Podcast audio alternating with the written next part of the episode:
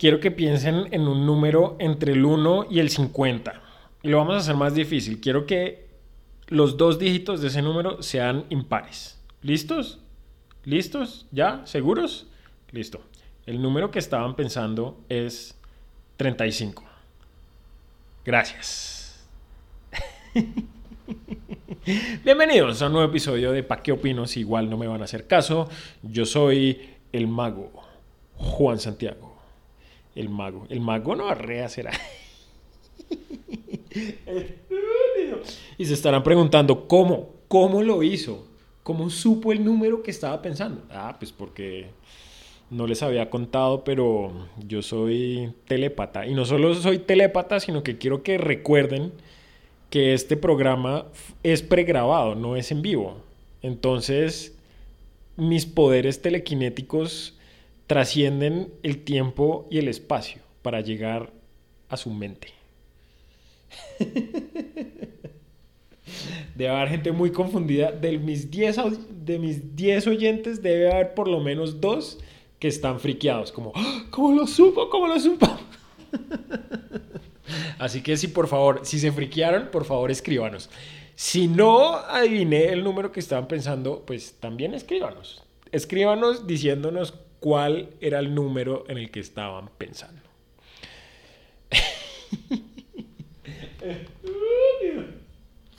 Y es que sí, yo soy brujo. ¡Brujo! ¡Brujo! ¡Que me! Ay, me divierto.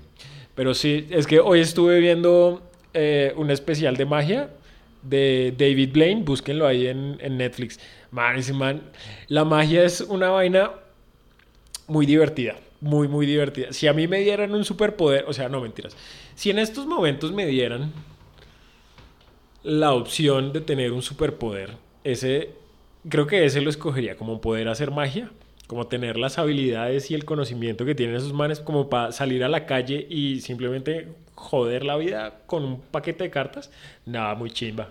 Claro que el otro día le hice un truco de magia a mi hermano que lo dejé medio medio descrestado. No les voy a decir cuál es, sino la próxima vez que los vea y tenga un paquete de cartas, se los, vamos, se los muestro se los enseño y después les hago un truco de magia. Ah.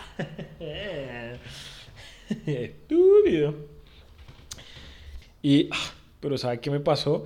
Ahorita me acabo de cortar las uñas, pero me emocioné mucho y me las corté mucho y es uh, lo peor, no es, no es de las peores sensaciones que uno puede tener. O sea, sensaciones desagradables, haberse cortado mucho las uñas. Claro que sé que hay gente que se... Yo tenía un amigo en el colegio que el man se comía, no sé, tal vez es que era muy ansioso. O sufría mucho, sí, tal vez sufría mucho de ansiedad, pobre. Y se comía las uñas mucho y le encantaba. Él decía que le, que le generaba mucho placer comerse las uñas, pero así hasta que ya prácticamente la uña iba por la mitad de donde debería estar. Y era como, uy, no, qué man tan. O sea, problemas psiquiátricos. Seguramente, sí. Y bueno, ah, sí, entonces, sensaciones desagradables. Esa. qué sensación tan desagradable. Pero entonces sí me las corté mucho. Y ahora, no, pues bueno, ya será esperar hasta mañana. Lo bueno es que eso se pasa ahí medio rápido. Ah, si estas bolas pudieran hablar, los cuentos que contarían. estas viejas bolas. Uy, mano, ya estoy viejo. Ya, eh, ya. Ya. Ya que, ya. Un pitazo más y estoy hecho.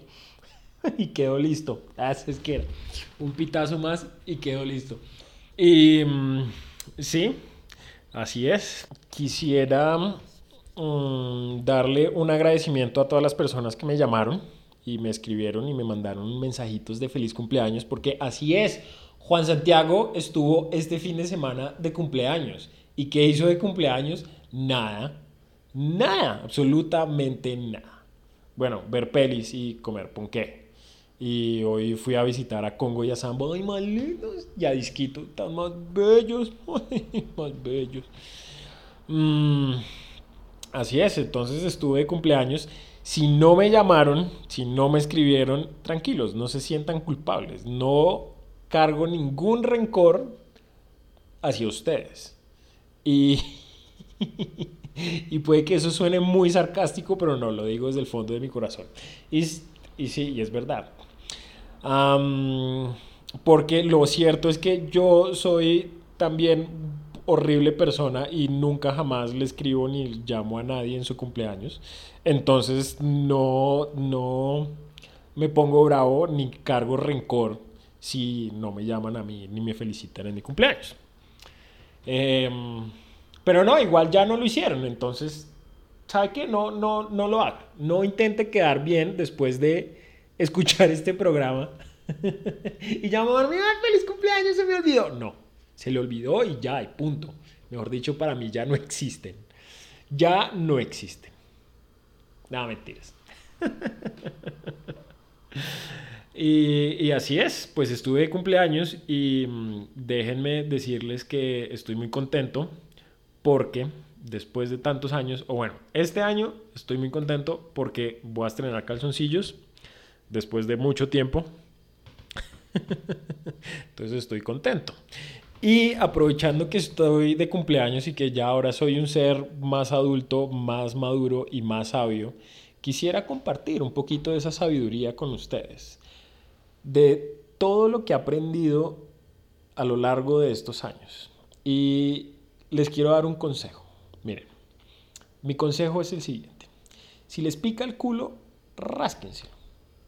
Ya, o sea, si yo fuera presidente, si yo fuera rey del mundo, mi primer decreto real sería, sería el siguiente. Por decreto real de Juan Santiago, de ahora en adelante es socialmente aceptable, social y moralmente aceptable rascarse el culo y acomodarse los cojones en público.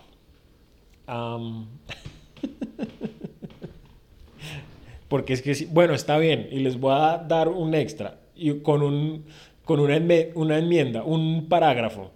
Eh, también aplica para acomodarse las tetas en la, para la gente que usa brasier. Ahí está, ahí está. Ay, porque sí. Bueno, eso no es realmente un consejo, pero pues sí, si a uno le pica el culo, ¿qué más puede hacer uno? Rascarse, porque es que estar uno ahí sufriendo y ahí haciendo meneo de cadera para intentar intentar rascar esa comezón tan profunda, pues es difícil. Pero eso pasa, eso pasa, es por usar papel higiénico en vez de usar un bidet. Por eso es que los bidets son los mejores y de este tema ya hablamos hace mucho tiempo, entonces no me quiero repetir. Em, no me quiero repetir, porque los bidets y el papel higiénico ya hablamos. Eh, ¿Qué otro consejo o qué otra joya de sabiduría podría darles en, en estos momentos? ¿Qué otra perla de sabiduría quisiera compartir con ustedes ahora que soy un año más sabio? Mm, nada, no. Mano, no se castiguen. Gócensela. ¿Ya? ¿Qué más? ¿Qué más puedo decirles yo que no haya ya dicho en este podcast? Ah, ah, bueno, y sabe que les voy a dar otra pieza, de otro, otro consejo, otra perlita de sabiduría. Consíganse un VPN. ¿Saben qué es un VPN? Si el, el Internet para que su dirección IP pueda saltar de un país a otro. ¿Y por qué les doy esta perla de sabiduría en este momento? No tienen que conseguirse el VPN, no tienen que pagar un servicio de VPN. Si se suscriben a un servicio de antivirus, decente, ese servicio de antivirus debería traer consigo adjunto, como hice yo, eh, un servicio de VPN.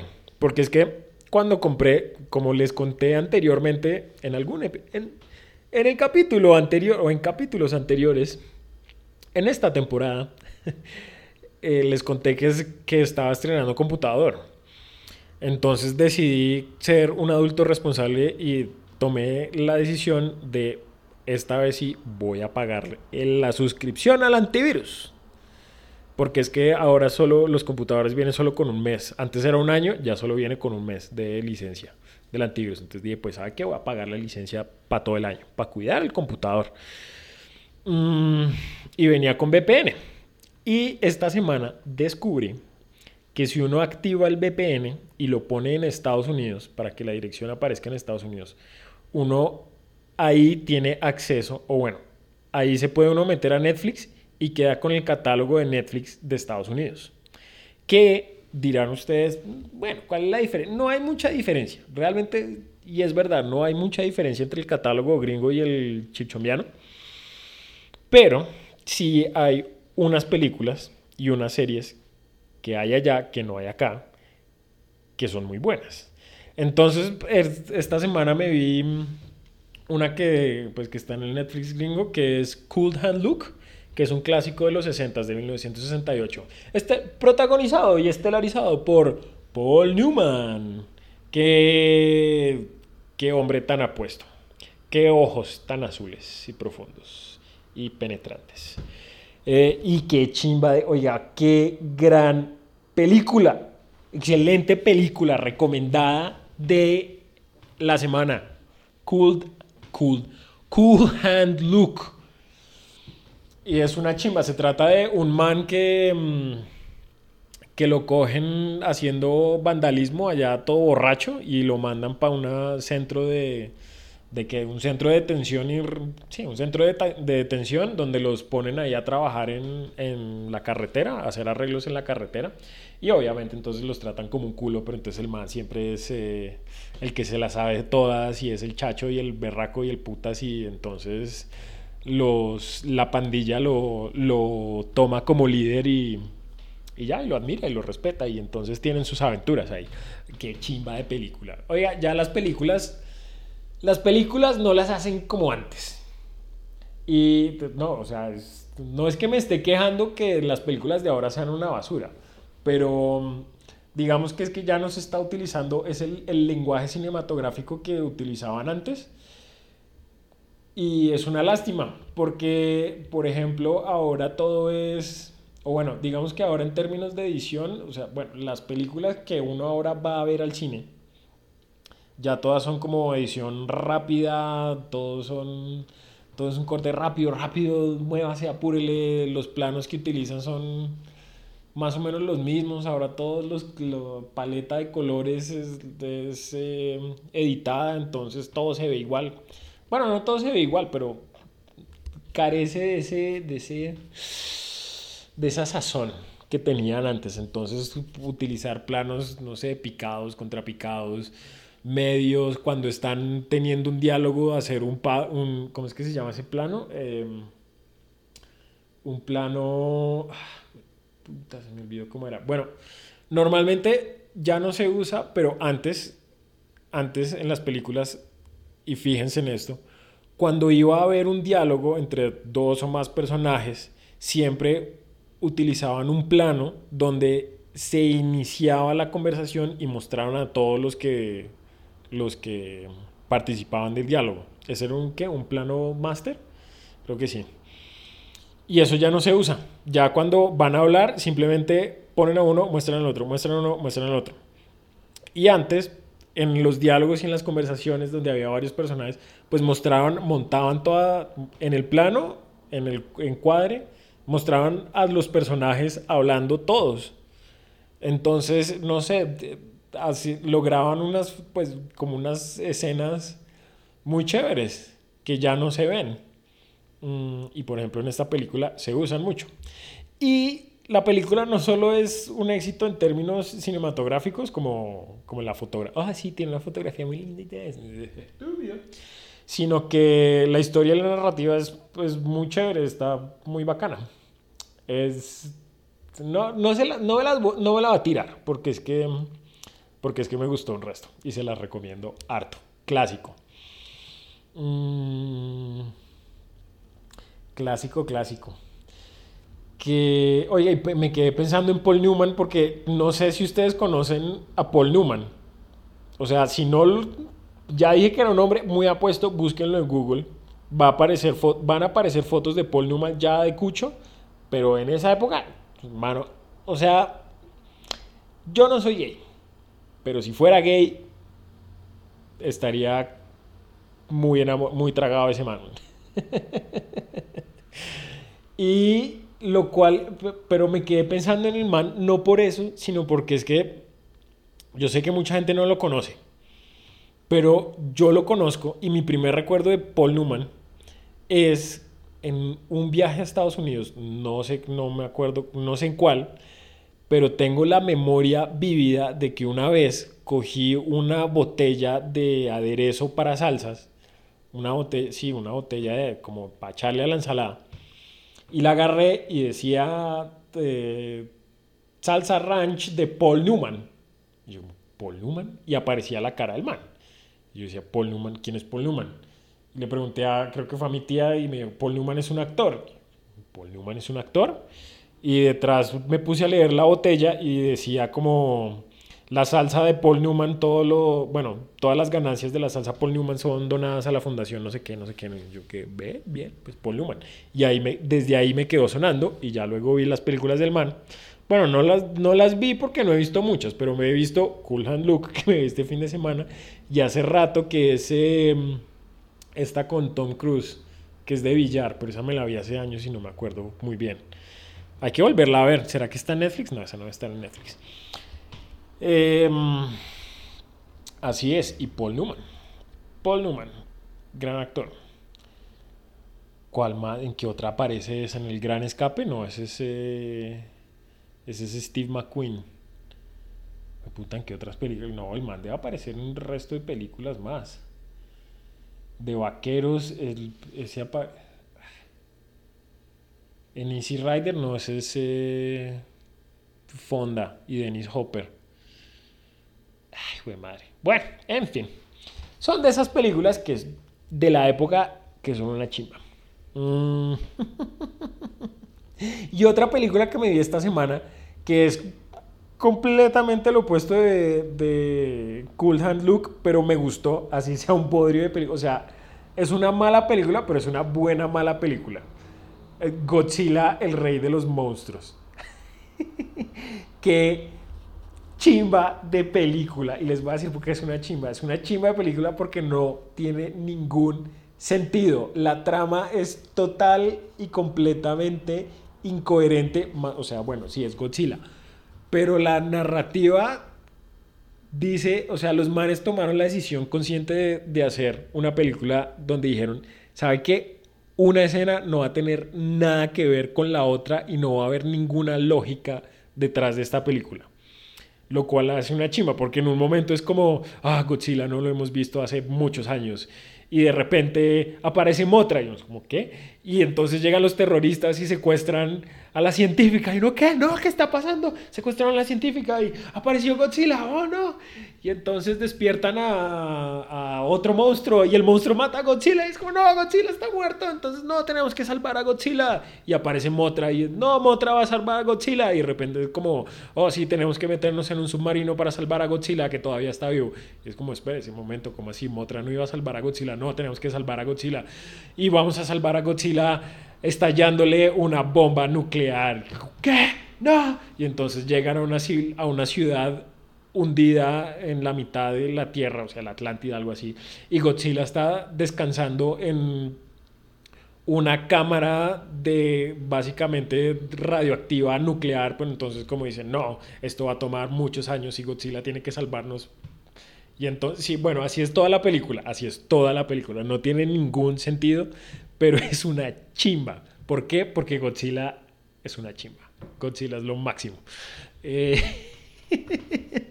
y la película es divertida por eso, porque no tiene sentido, pero todo es extremo. Em, y está divertida, ¿no? Y los efectos especiales son una chimba. Porque además he estado viendo un, un, no sé si ya les conté, pero he estado viendo harto una serie en YouTube que se llama VFX Artist React to CGI, o sea, artistas visuales reaccionan a buen y mal eh, CGI, bueno, sí, de imágenes generadas por computadora.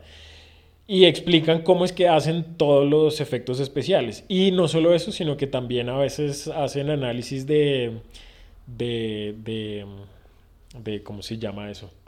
De, no de piruetas, de, de, ay, ¿cómo se dice eso en, español?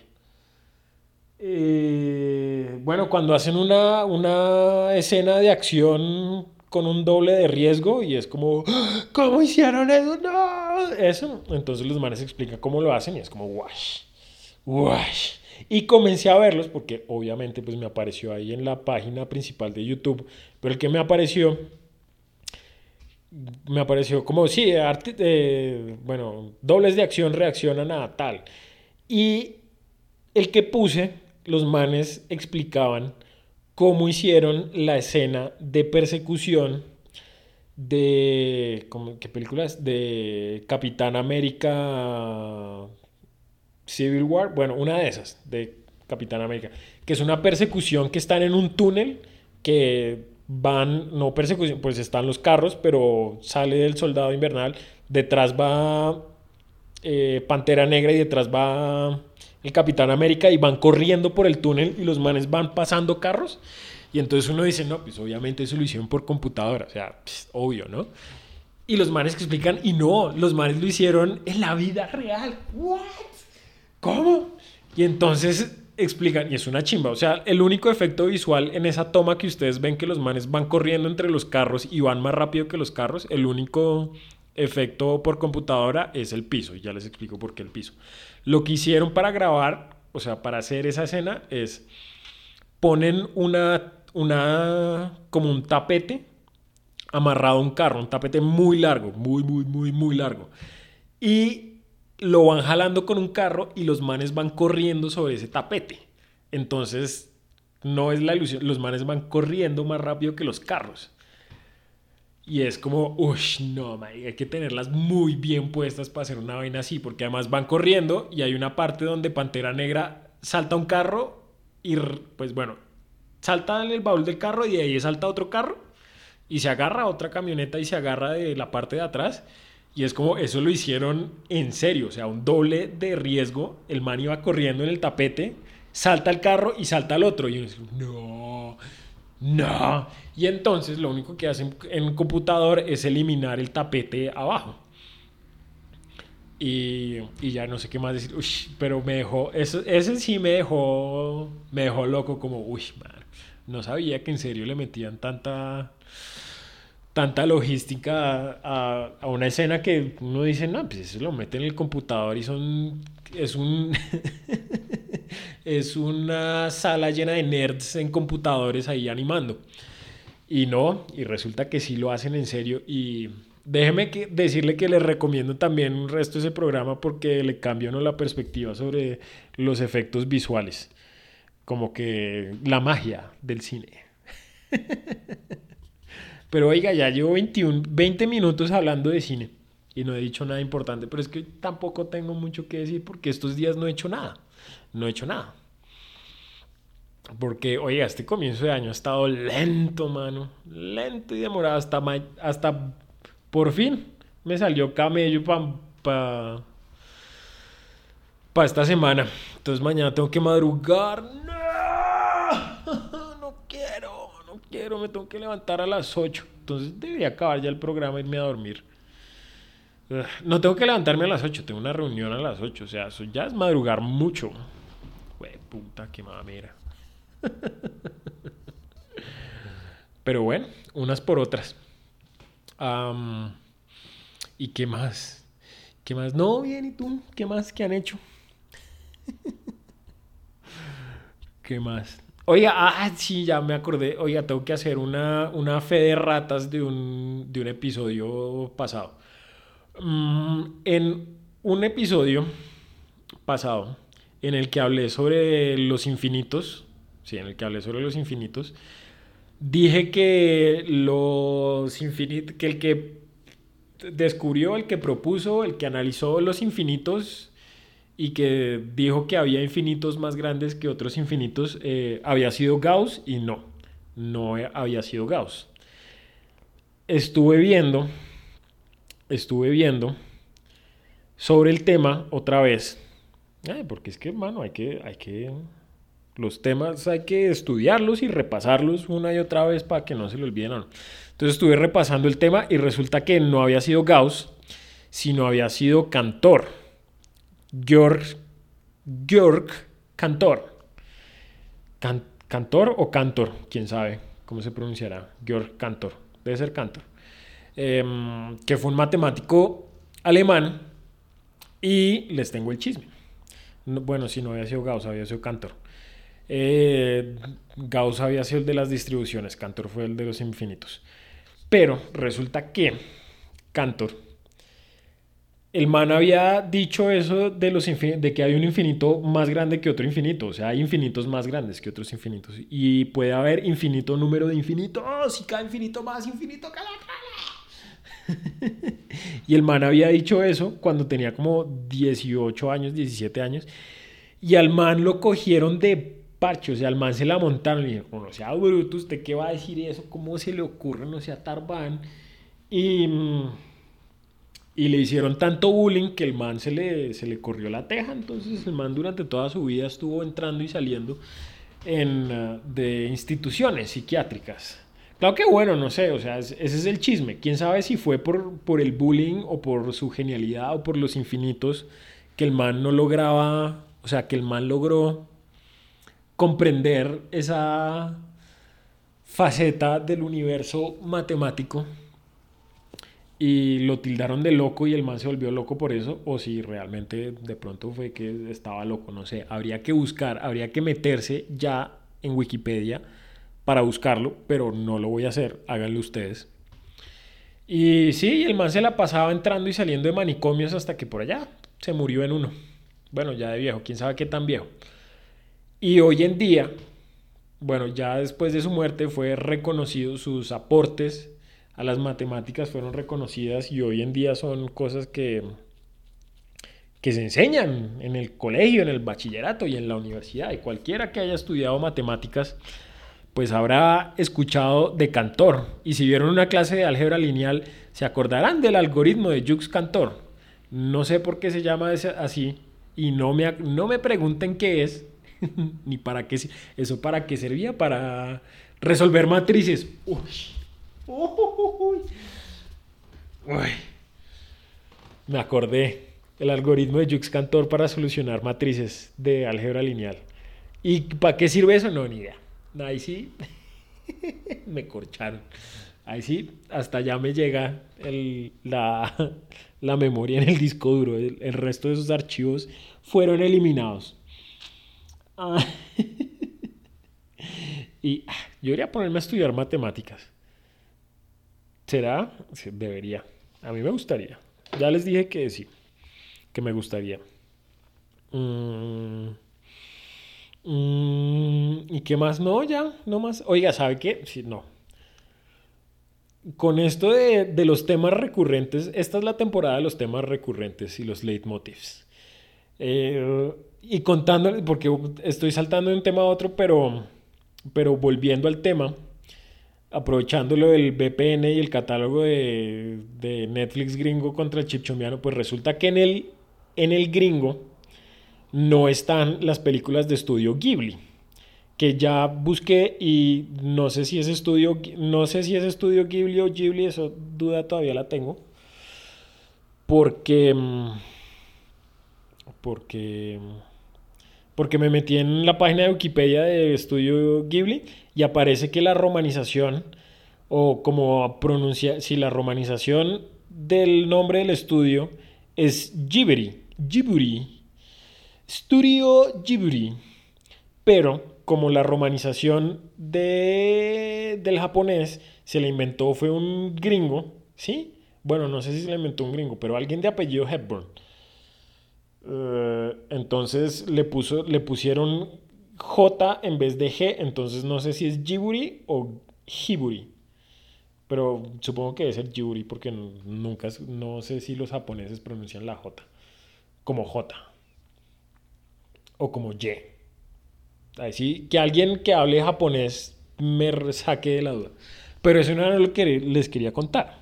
Lo que les quería contar es que estoy haciendo el ciclo de películas de estudio Ghibli y ya, ya llevo hartas, ya solo me faltan como 15. puta, son un resto.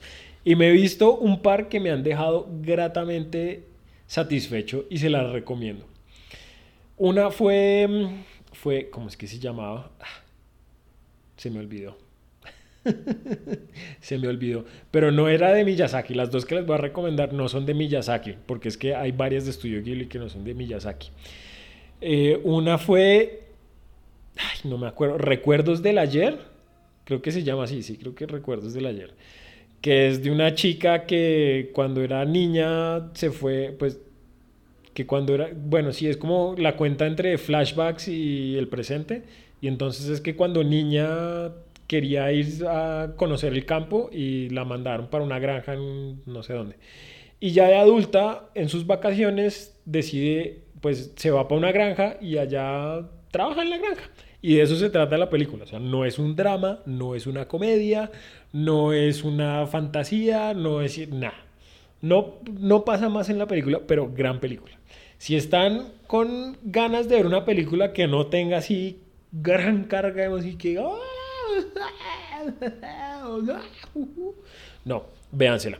Recuerdos del ayer. Y la otra que me vi ayer fue. ¿Cómo es que es? Puedo escuchar el mar, escucho el mar, escuchando el mar. Creo que es algo así. algo del mar. No sé, algo con escuchar y con el mar. Y, y me gustó. Buena película. Buena, buena película. Se trata de una. de un man que no es lo mismo.